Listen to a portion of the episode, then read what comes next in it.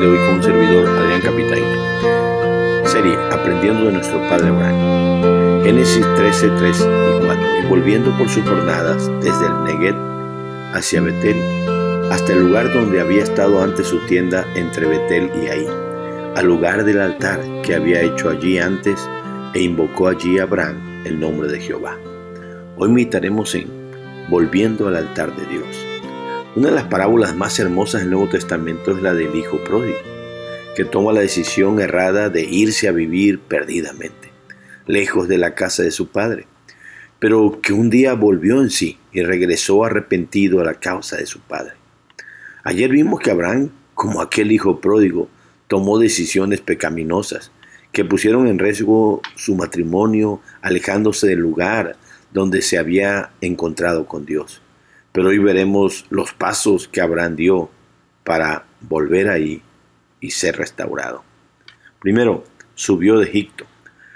Dice el verso 1, subió pues Abraham de Egipto hacia el Negev, él y su mujer con todo lo que tenía y con él Lot. Capítulo 13, verso 1 de Génesis. El verbo subió nos describe una acción literal, física, pues Egipto estaba a nivel del mar y el Negev que era el lugar donde Abraham se dirigía, estaba en una zona alta, donde había muchos encinos. El ensignar de Manré, capítulo 13, verso 18. Pero le podemos dar una aplicación espiritual, pues Abraham y Sara estaban subiendo y recuperando su nivel espiritual, pues estaban alejando de Egipto, el lugar donde habían pecado y en donde habían puesto en riesgo su matrimonio. Segunda cosa, volvía muy rico, pero muy pobre. Y Abraham era riquísimo en ganado, en plata y en oro. Verso 2. Qué tristeza era la realidad de Abraham, pues tenía muchas riquezas y venía de Egipto muy cargado, pero con una pobreza espiritual notoria, con una conciencia dañada, con un matrimonio en crisis después de lo sucedido y con un sentido de culpabilidad, pues Faraón lo había confrontado y de seguro se sentía pobre, no lo llenaban las riquezas le hacía falta algo especial. El versículo 3 dice, y volviendo por sus jornadas del Neguet hacia Betel, hasta el lugar donde había estado antes su tienda entre Betel y ahí, retomando el camino a la casa de Dios. esto describe mejor que nada su restauración. Volvió por sus jornadas. Volvió al camino derecho. Retomó el rumbo correcto que había perdido pues volvió a tomar el camino que le llevaría a Betel, casa de Dios.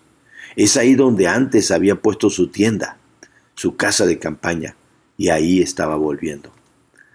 Cuarta cosa, volviendo a la oración. El versículo es muy enfático cuando dice, al lugar del altar que había hecho allí antes, e invocó allí Abraham el nombre de Jehová. Versículo 4.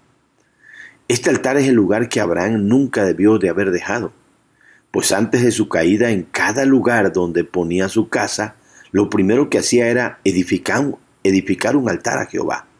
Así lo hizo cuando llegó a esa tierra en Génesis 12.7, lo puedes ver.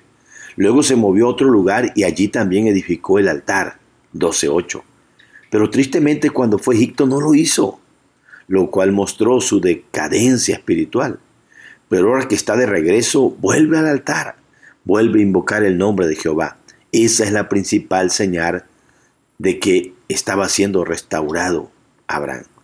Y es que volver al altar era volver a ofrecer sacrificios a Dios, volver a la oración, a la adoración, a la alabanza, al servicio, a la fe, a la comunión con Dios. Veamos las lecciones prácticas. Oh, mis hermanos, Aprendamos de los triunfos y cosas buenas de los héroes de la fe, pero también de sus fracasos. De manera especial aprendamos de Abraham a levantarnos y a buscar restauración después de un tropiezo espiritual. Así que antes posible, antes que nada, aléjate de Egipto, del pecado, del mundo, de los deseos carnales, de las malas amistades, pues ese será el inicio de tu restauración. No te dejes engañar por la prosperidad y riquezas, pues quizás seas rico materialmente, pero estás en bancarrota y pobreza espiritual. Así que evalúate y toma decisiones que te lleven a un cambio de vida. Quizás alguno de ustedes sea pobre materialmente, pero muy rico en fe y amor, que es la mejor de las riquezas. Y también puede ser que Dios te haya concedido y dado la bendición especial de ser rico espiritual y rico material, por lo cual debes de dar gracias y toda la gloria a Dios, pues es un privilegio que a muy pocos se les da.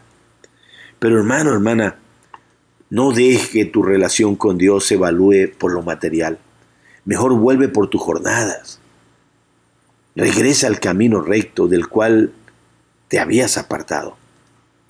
Y tú que andas lejos de Betel, de la casa de Dios, regresa como Abraham y como aquel hijo pródigo. Acércate de nuevo a Dios. Date cuenta que poco a poco te fuiste alejando. Y regresa pronto al lugar donde te, te encontraste con Dios. Pero hazlo antes de que sea demasiado tarde. Vuelve al altar. Vuelve al sacrificio. Vuelve a la oración, a la adoración, Piensa, ¿hace cuánto que no pasas un buen tiempo en comunión con Dios? Así que, hermano, hermana, regresa a invocar su nombre, a ponerte a cuentas con Dios, a confesar tu pecado y consagrar de nuevo tu vida a Él, tu matrimonio y tu familia al Dios vivo y verdadero, haciendo un altar familiar donde tu familia entera vuelva a invocar el nombre de Jehová como en esa ocasión lo hizo nuestro Padre Abraham. Dios te bendiga, Dios te guarde, mi